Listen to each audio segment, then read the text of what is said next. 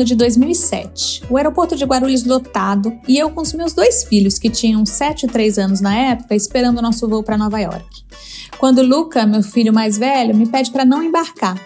Eu lembro nitidamente da cena. Estávamos sentados no chão da sala de embarque e ele reclamava que não tinha amigos nos Estados Unidos, que não sabia falar inglês, que não entendia o que eles falavam, que sentia falta do pai, da comida, dos amigos do Brasil.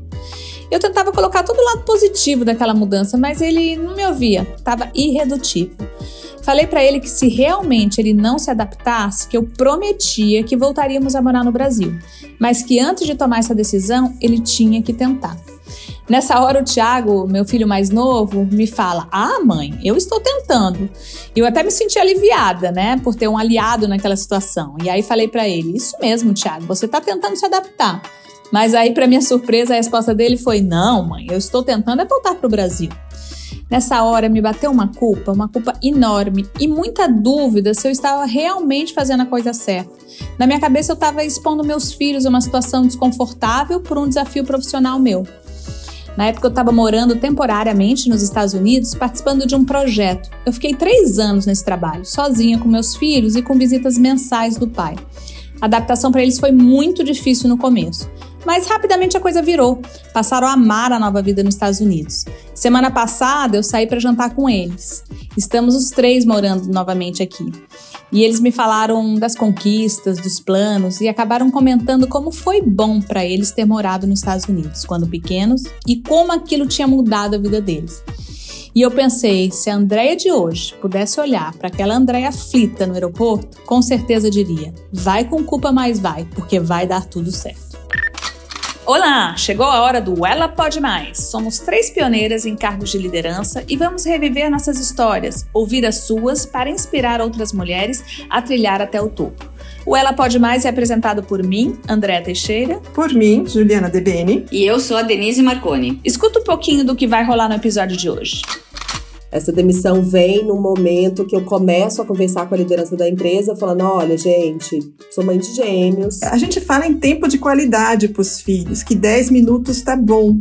Vai falar pro teu chefe que você vai trabalhar 10 minutos com qualidade, vê se ele aceita. A gente poder ter essa confiança que não precisa ser filha de mulher de, ou, ou o que seja, mãe de. Então, você não precisa de nada disso, né? Você é. Será que eu teria dado esse conselho a mim mesma? Será que eu teria tido essa coragem de denunciar? A gente está incentivando uma visão extremamente machista, né? Que é você assumir que o menino não dá conta de ser responsável por ele mesmo e tem sempre alguém fazendo alguma coisa por ele, assim. Eu já passei por por situações, né, de bastante constrangedora, de assédio, talvez até é, moral, né, numa uma situação particular aí do trabalho, porque a pessoa que estava acima de mim, ela confundiu sentimentos amorosos com profissionais, né, e, e como não foi correspondido, ela acabou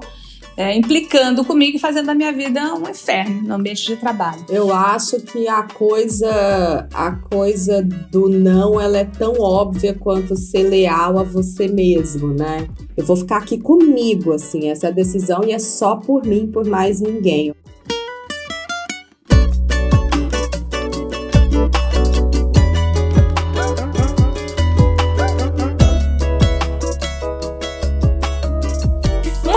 Pode ser moleca, vestir azul, brincar com os meninos, jogar futebol. Um adolescente já pode transar sem namorar, nem querer casar, flertar com a ciência, com engenharia, com tecnologia. A jovem adulta pode querer viajar, morar em qualquer lugar, em Nova York ou numa comunidade na Amazônia, ser amante, viver um trisal ou só ter sexo casual. Mas seja por parto normal ou cesárea, da maternidade toda mulher sai dividida. Depois da licença, você vai continuar na empresa? Os primeiros anos do bebê são fundamentais. Mas talvez a agressividade com os amiguinhos seja falta sua. A vaga na Europa para você pode ser bem difícil com filhos pequenos, não? Uma mulher pode ser o pilar da família ou especialista do projeto. Ser a mulher por trás de um grande homem ou dona da própria carreira. O ser ou não ser da mulher é o tema do Ela Pode Mais de hoje. E para conversar com a gente sobre essas escolhas, está aqui a Ana Kurok A Ana é vice-presidente de estratégia, solução e impacto da agência de publicidade África. Só que até chegar onde ela está hoje, construiu uma carreira que ela mesma define como maluca. Ana, e desde muito cedo, né? 25 anos, premiada em Cannes, o Oscar da publicidade, você já queria mudar tudo na vida. Que belíssima apresentação, gente. Adorei. Obrigada, obrigada pelo convite. E é interessante, né, Ana? Porque nós três aqui, né? Eu, Juliana, Andréia, a gente teve uma carreira é, longa em empresas, né? Uma carreira linear. É, e ao contrário, né? Você se jogou várias vezes ao longo da sua carreira. Conta um pouquinho pra gente como é que é essa sua carreira não linear aí, como você fala. Eu, é, eu quando eu, eu faço essa reflexão reversa, né, de hoje, olhando para trás, é um pouco isso que a Andrea estava falando. Eu, me def, eu defino a minha trajetória como uma maluquice pela não linearidade de me jogar várias vezes. Mas, ao mesmo tempo, quando eu olho, assim, para trás, agora, eu acho que tem, uns, tem um denominador comum, assim. Eu sou muito apaixonada por desafios e, e sempre fui muito apaixonada por estratégia que basicamente é você conectar pontos, costurar, fazer colcha de retalhos de pensamento, essa é a costura do invisível, ser estrategista.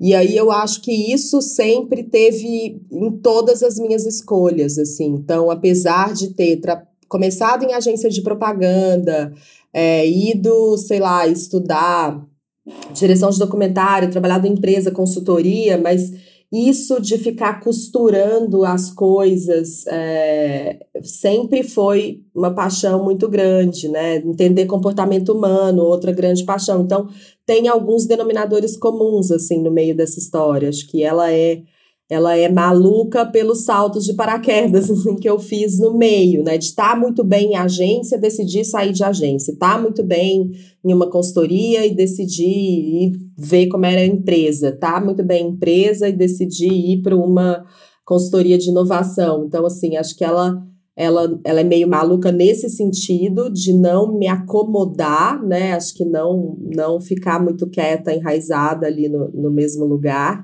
mas com alguns denominadores comuns, eu diria. Acho que não é, não é que era, é, sei lá, medicina e uma outra coisa nada teatro, né? Uma outra coisa nada a ver. Era meio tinha sempre alguma coisa em comum.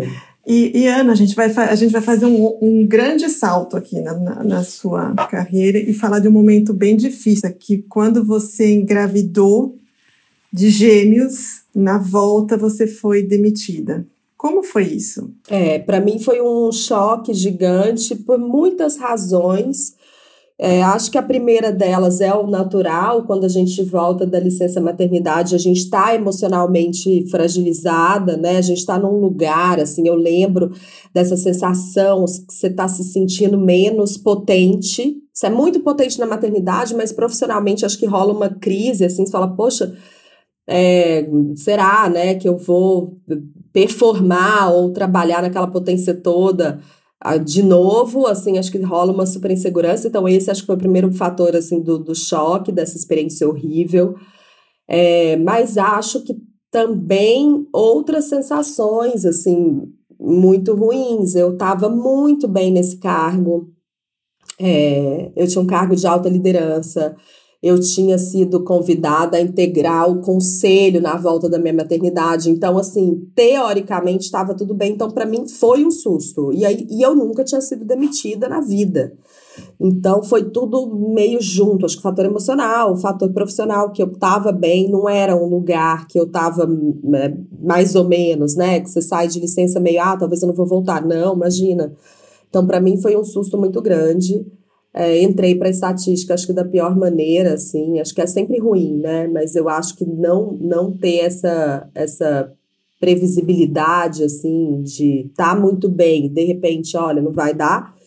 E foi exclusivamente por uma questão de maternidade. Acho que um outro fator que deixa tudo pior ainda, né? Que era, bom, essa demissão vem no momento que eu começo a conversar com a liderança da empresa, falando: olha, gente, sou mãe de gêmeos, é, vou ter que negociar horários e, e, momentos mais flexíveis. Eu amamentava ainda os meninos, então a gente vai ter que negociar. E aí a resposta desse lugar foi: bom, a gente está num momento de é, aceleração total, assim. Então, talvez não, a gente não, não esteja casando esses dois momentos, né? Acho que você está num, numa hora mais tranquila e a gente está num momento de força total, então a gente se, se desconectou. E aí, para mim, foi muito chocante, né? Acho que aquela hora que cai a ficha de falar: bom, é isso, CNPJ não vai olhar para o CPF muitas vezes mesmo, né? E, e, aí depois disso, conta um pouquinho mais. Veio, veio a demissão, você estava com filhos, né, pequenos em casa. E eu sei depois que teve até uma oferta aí da Google. Como é que foi esse processo? Eu sempre fui muito alcoholic, mas naquele momento eu estava zero, estava super mãe, é, né, cheirando leite, descabelada, e eu estava bem assim nessa fase. E aí, quando pintou a, a proposta Google, eu fui meio louca, é, sem pensar muito. E eu hoje eu olho e falo muito pelo, pelo DAC de ter sido demitida. Foi uma coisa bem do ego, assim, tipo, não, vou provar que eu vou para um lugar melhor e eu vou passar nessa vaga. E fiz de tudo para passar nessa vaga. Tanto é que passei. É, depois de três meses veio o resultado aí, os meninos estavam com sete meses. E e aí foi a hora que eu parei e falei, nossa, pera, deu certo, né? Aquela coisa assim, cuidado com o que você deseja, porque se acontecer, sei lá, não era aquilo de repente. E aí eu aceitei essa, é, aceitei não, essa vaga foi, deu certo.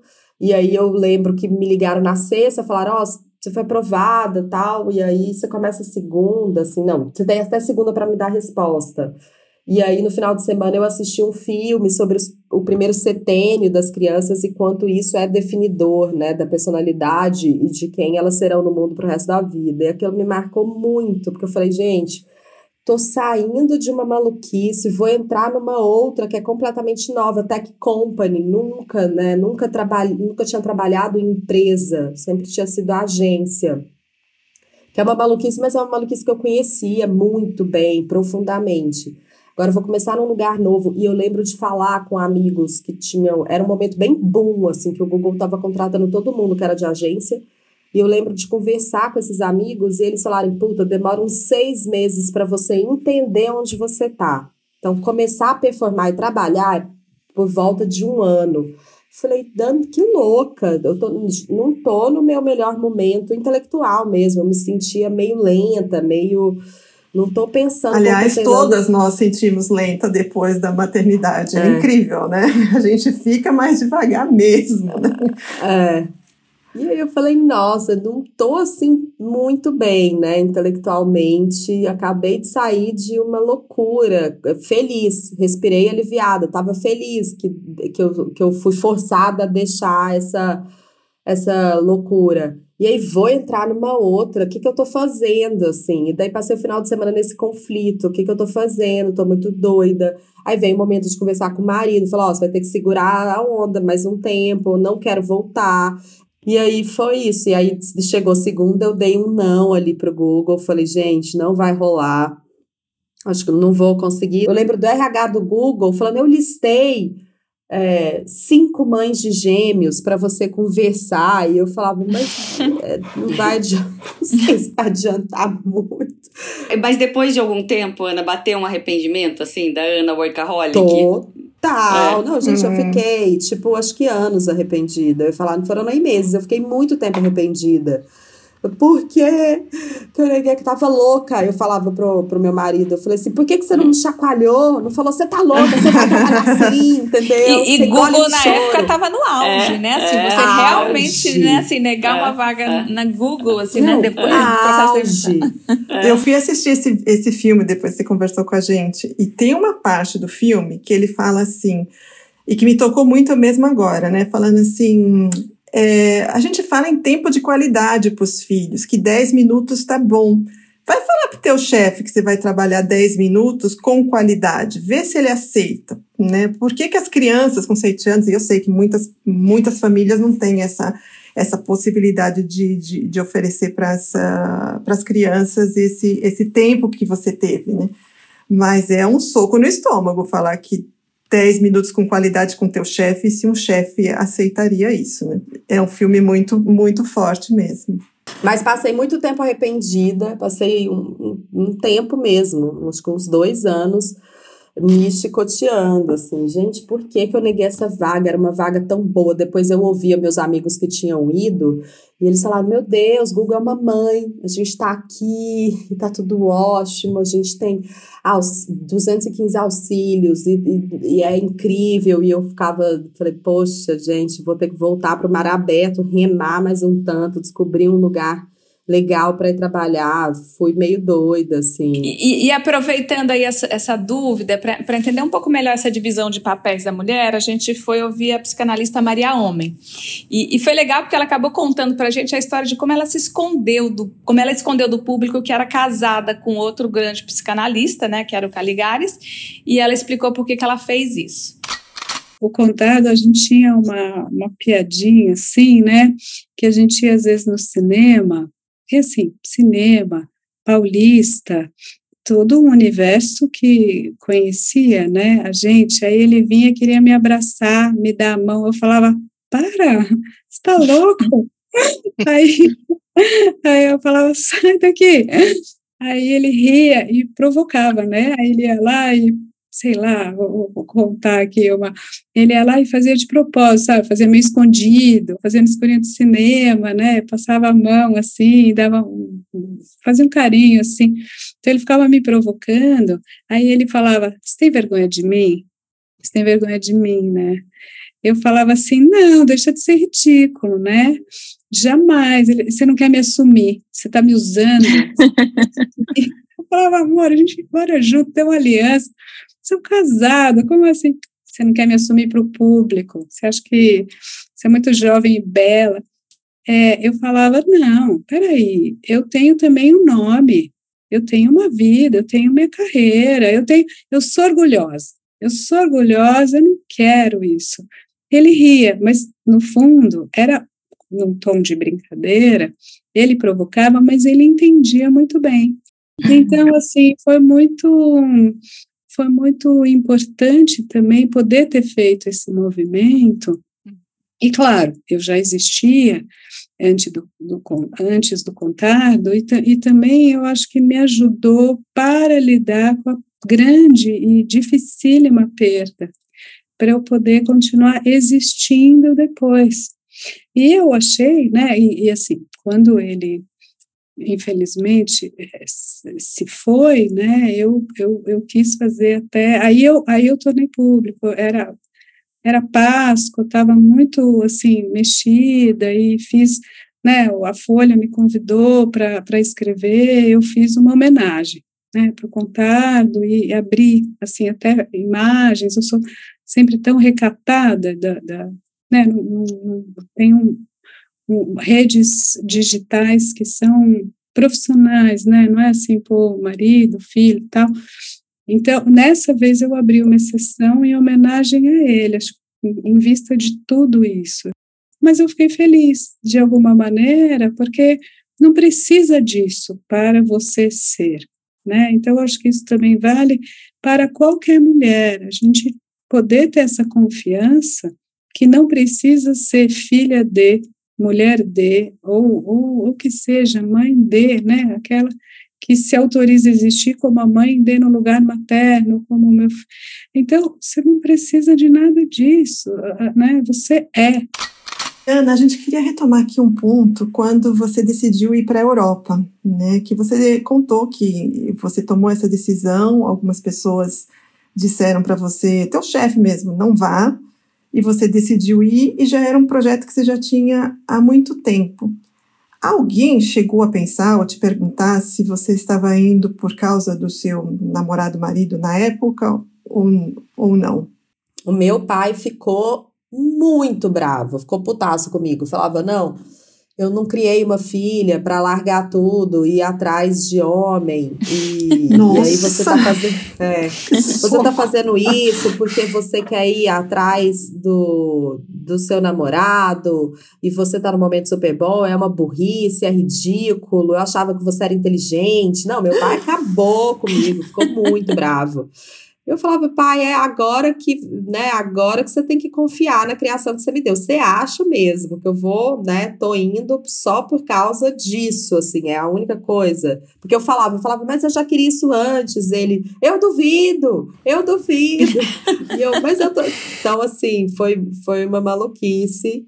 É, e aí eu, eu fui, enfim, depois, óbvio, passou ali um pouco de tempo, meu pai já estava conformado ele foi, foi para Barcelona me visitar, inclusive, aí, enfim, foi ótimo. E tem uma, uma questão, Ana, que você, na nossa pré-entrevista, você comentou, né, que, foi, que a gente achou muito bacana esse, esse termo, que é exercitar o músculo do não.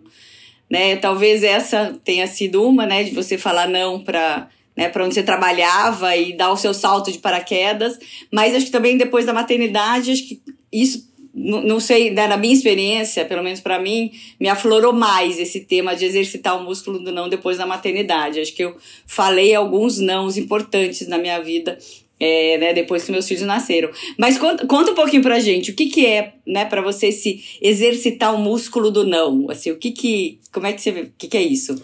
É, eu, eu acho que a coisa a coisa do não ela é tão óbvia quanto ser leal a você mesmo, né? Eu acho que, assim, eu, eu toda vez que eu exercito um não, eu sinto fisicamente é, aquele movimento de você é, dobrar os dedos do, dos pés no chão e se agarrar no chão, assim, esse aterramento, que você fala, daqui eu não saio, daqui ninguém me tira, tem um não aí, você fala assim, não, eu vou ficar aqui comigo, assim, essa é a decisão e é só por mim, por mais ninguém. Eu acho que tem muito essa coisa. É, eu fico pensando que, que eu, eu concordo com você que depois da maternidade isso fica mais latente, e eu tenho uma sensação, mas é, é pura hipótese, que a maternidade acho que revela pra gente, né, uma outra persona, um, um, outro, um, um, outro exercício, né, de ser humano, assim, antes da maternidade, sei lá, um ser cheio de vontades próprias. Eu acho que depois da maternidade, que você é, se vê um outro tipo de, de pessoa, você é um indivíduo, porém é, responsável e, e né, com outras demandas por outros indivíduos, coisa que você nunca tinha, eu pelo menos nunca tinha imaginado a força disso, de ser responsável por outras vidas, é uma tremenda responsabilidade. Eu acho que isso abre essa, esse horizonte de tipo, bom, então. E aí vem para mim uma coisa que assim, eu estou falando um não por mim, mas ele não é só do meu desejo, mas é um não que impacta um outro, ou um outro ser humano, ou uma outra vida, ou outras vidas. Então ele é um não mais estendido. E eu acho assim que tem uma, uma coisa. É, e, e tem uma coisa que eu percebo assim em mim também, que é você se apaixona pelo não, né? Eu acho assim que os primeiros, os primeiros, acho que você aprende um caminho aí do não. Então assim, os primeiros nãos que você dá, que te pare, pareceram radicais em algum momento, mas, é, para mim, o, o, o, do Google é muito marcante nesse sentido, porque eu sou workaholic, eu sou capricórnio, gente. Então, que eu, eu sou definida pelo trabalho. Muito louco, assim, né? Minha terapeuta já falava, falava, seu verbo é o fazer, e é mesmo, assim, é a cabra que sobe a montanha. Então, eu sou muito, trabalho faz muito parte de quem eu sou, apesar de estar contando uma história linda da maternidade, mas eu sou muito direcionada pelo trabalho. E aí, por isso que eu acho que esse, do, esse não do Google me marcou muito. E Ana, o, o contrário, você como líder, quando alguém da tua equipe te diz não, ah, eu acho que tem é, vários lugares, né? Eu acho que já teve um lugar um pouco de. É, acho que já teve um, um, lugar um pouco de. Peraí, como você está falando não para mim? Impossível falar não para mim, né? Assim, acho que tem um, um, um lugar de reação um pouco tipo, não, peraí, como assim não? Vamos falar sobre esse não. É, que rola uma certa frustração. Mas eu não sei, eu também fiquei, eu fiquei de novo, vou voltar apaixonada assim pelo não de entender a raiz assim daquele não. E como eu já disse muitos, acho que para mim também é um lugar mais fácil de entender, né? E quem é quem é mãe sabe que a gente recebe nãos todos os dias, né? Que eles testam os limites a todos os momentos. Você é mãe de gêmeas, um menino e uma menina. Você se percebeu em algum momento é, tratando eles diferentes por ser um menino e uma menina? Nossa, com certeza. Eu acho que, aliás, essa, essa é uma questão, é uma luta, né? Eu, eu diria assim, diária, né? Acho que eu até tinha comentado com vocês. É um menino e uma menina, e a Malu é, é muito agilizada, assim, ela é, e é muito doido, não sei necessariamente se tem a ver com definição de gênero, não sei o que, que é, mas a Malu, ela é mais, é, ela é mais cuidadora mesmo, então, assim, ela sabe onde que tá tudo na casa, ela é organizada, muito diferente do João, que não, não tá aí muito para organização, ela sabe tudo e organiza as coisas dele, inclusive. Tipo, ah, João, já deixei sua mochila pronta.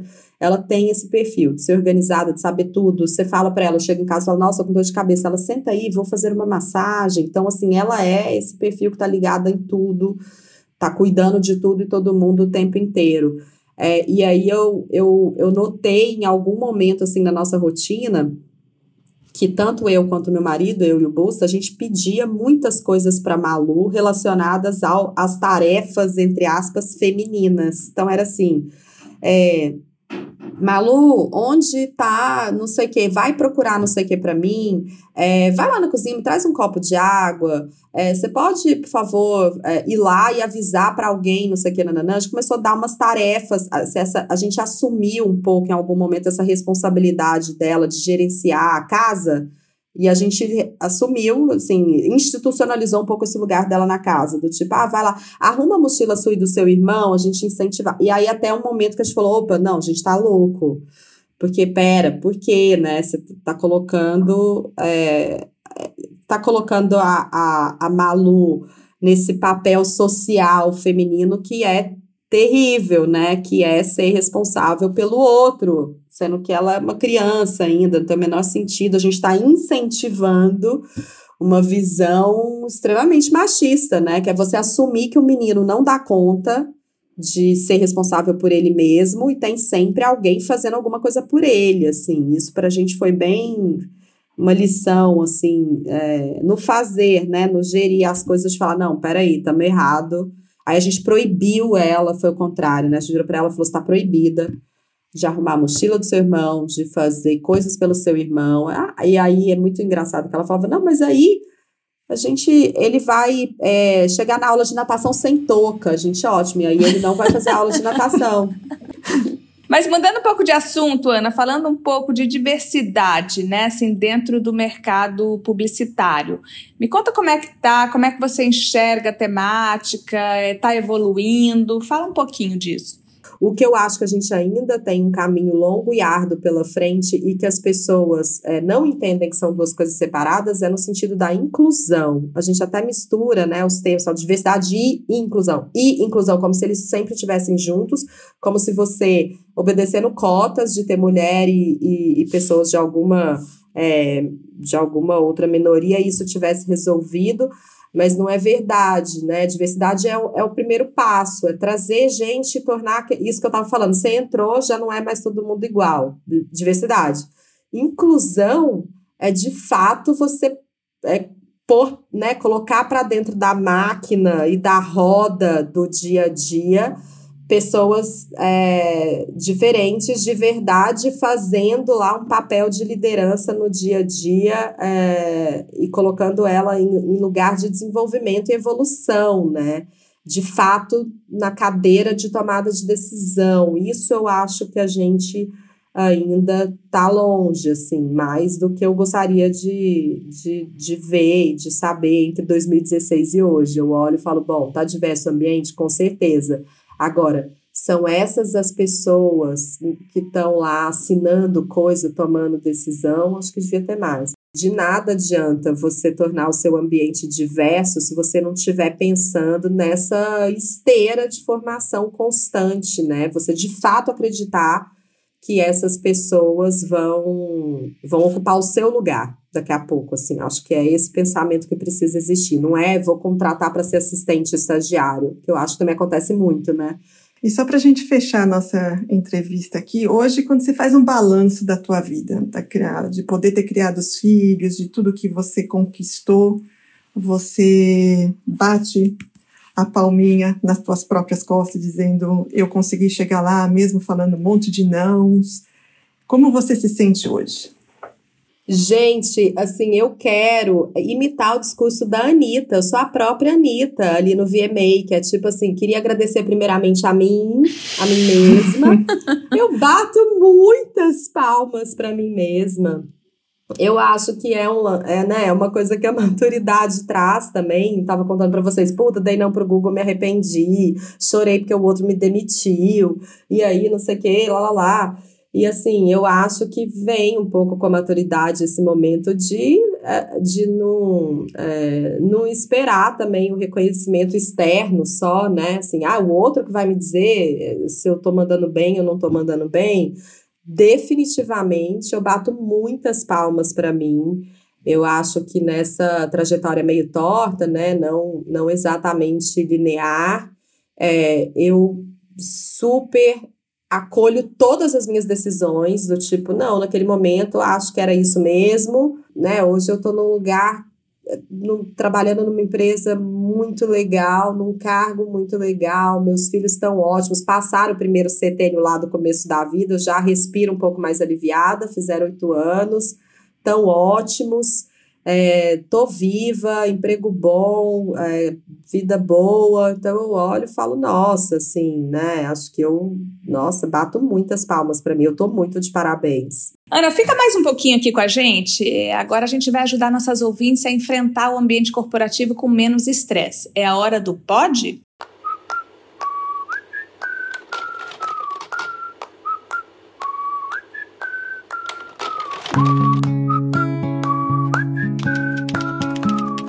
No Pod, a gente recebe um áudio de uma ouvinte que quer tirar uma dúvida de trabalho e a gente troca aqui opiniões para tentar desenrolar essa questão. A pergunta desse episódio foi feita pela Juliana Raimo. A Juliana é daquelas profissionais polivalentes, ela é arquiteta, empresária e cenógrafa de eventos. Pode rodar. Na festa da firma, a gente pode se soltar ou melhor manter a pose? Caso a gente se solte, temos que estar preparados para encarar os colegas na segunda? E aí, gente, pode se soltar na festa da firma? O que, que vocês acham? Olha, eu acho que com moderação. Eu acho é sempre bom dar uma soltadinha, né? Principalmente se ambiente, se o ambiente corporativo que você vive é é muito é, ah, é, é mais duro, é mais formal, né? Essa, essa semana eu estava, aliás, com um cliente que é de um grande banco e a gente passou por um processo de trabalho muito intenso. E daí ontem a gente foi fazer uma reunião é, para falar do ano que vem, e daí é, é, esse cliente que é de uma instituição bem dura, assim, falou é, eu acho que a gente tem que ser capaz de celebrar mais. E eu concordo, celebrar no ambiente corporativo. Então, nesse sentido, acho que a gente tem que se soltar, porque tem que celebrar, celebrar conquistas, trabalha pra caramba. Acho que e nem nenhuma né, festa merece todo mundo fazendo pose ou falando só de trabalho. Então, acho que se soltar definitivamente é bem-vindo, assim, falar de vida pessoal, tomar um drink junto, né, rir, acho que isso faz parte, tem que fazer parte, né, de, de humanizar também o, o mundo corporativo. É, mas eu, eu brinco que é com moderação, porque assim, é, também já vi muita cagada nisso de se soltar demais, assim, né? Acho que tem coisas aí que a gente tem que manter uma pequena linha do tipo, não, no final das contas, segunda-feira ainda trabalho, encara essas pessoas numa reunião. Eu lembro que uma vez na Inglaterra eu fui numa festa e eu comecei a dançar, gente, dançar moderadamente, não era dança da garrafa, não era nada, assim. E chegou uns ingleses, para quem ainda lembra da dança da garrafa, e falaram assim: Você dança sem estar tá bêbada?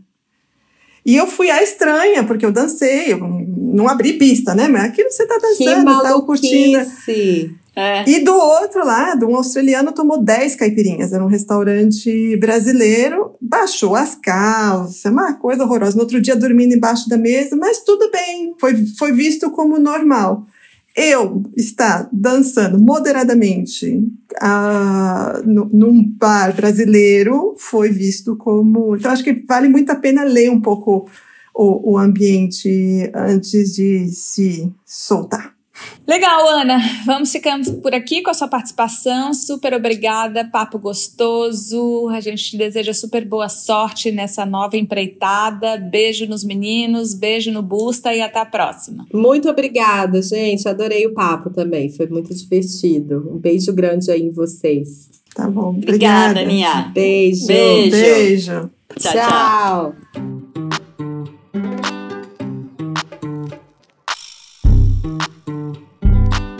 chegou a hora da terapia e a Denise vai pro divã hoje.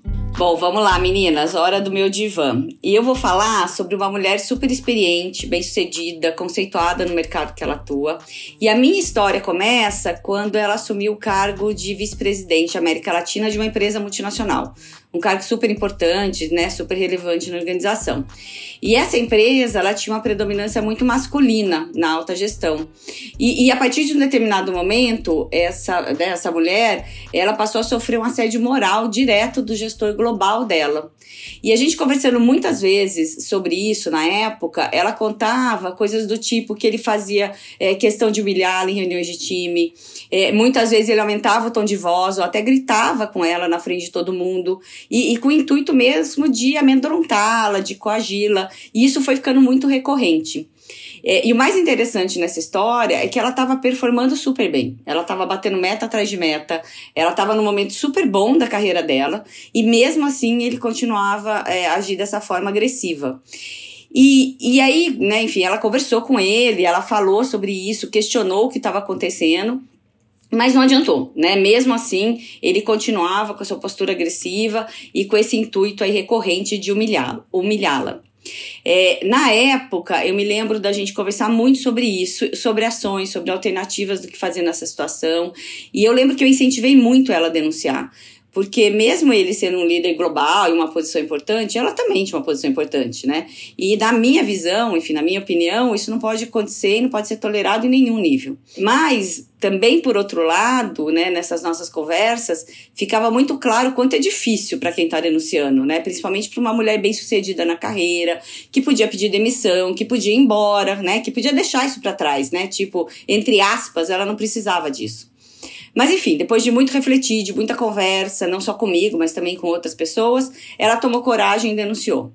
É, isso foi parar no Comitê de Ética Global da empresa e foi um processo muito doloroso para ela, né? Passar por tudo isso de novo, passar por um processo de investigação, por ter o caso aberto para outras pessoas é, que foram interrogadas, enfim, foi um processo muito difícil.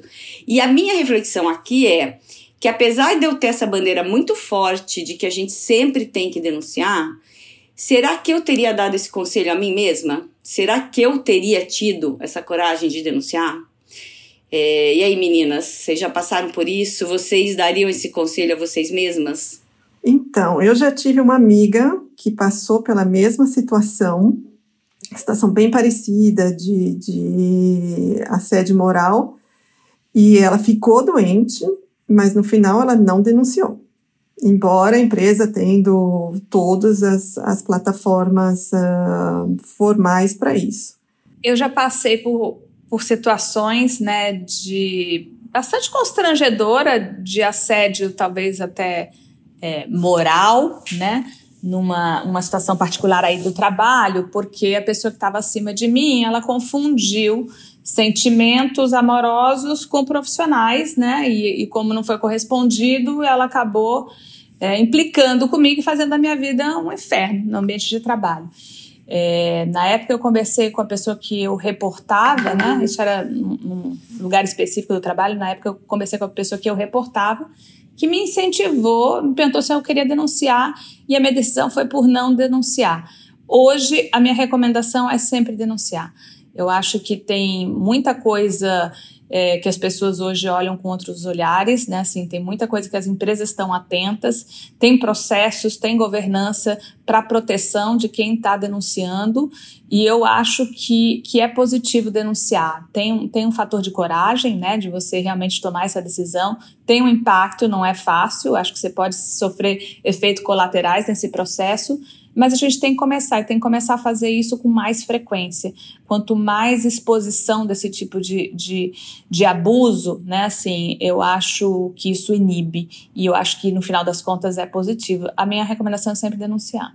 E, e, não denunciar faz com que esse comportamento continue, né? Isso que eu tenho muito assim em mente, né? A hora que você não denuncia, é, a pessoa vai continuar fazendo e outras pessoas vão passar por a mesma, né? Pelo mesmo processo que, que é, quem estava sofrendo assédio passou.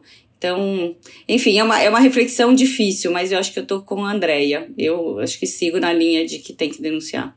Não, excelente ponto, Denise e Andrea. É... E vocês, nossos ouvintes, o que vocês fariam no caso da Denise, que alguém pediu um conselho, e no caso que fossem vocês mesmos as pessoas que sofreram assédio moral? Você denunciaria? Vamos ficando por aqui. Ah, e quer fazer o Ela Pode Mais chegar a mais pessoas? Compartilha com toda a sua rede de contatos e dê uma nota boa pra gente nos tocadores de conteúdo. O Ela Pode Mais é apresentado por mim, André Teixeira. Por mim, Denise Marconi. Tchau, gente. E por mim, Juliana Debene. Até a próxima. A gente gravou esse episódio de nossas casas em Nova York, Genebra e São Paulo. A nossa trilha sonora foi composta pelo Luca DL, a nossa direção criativa é da Renata Soares, a direção de jornalismo é do Antônio Monteiro Stotts. A gente está aqui para inspirar vocês a construir uma carreira enriquecedora. Porque afinal, ela pode mais. Até o próximo episódio.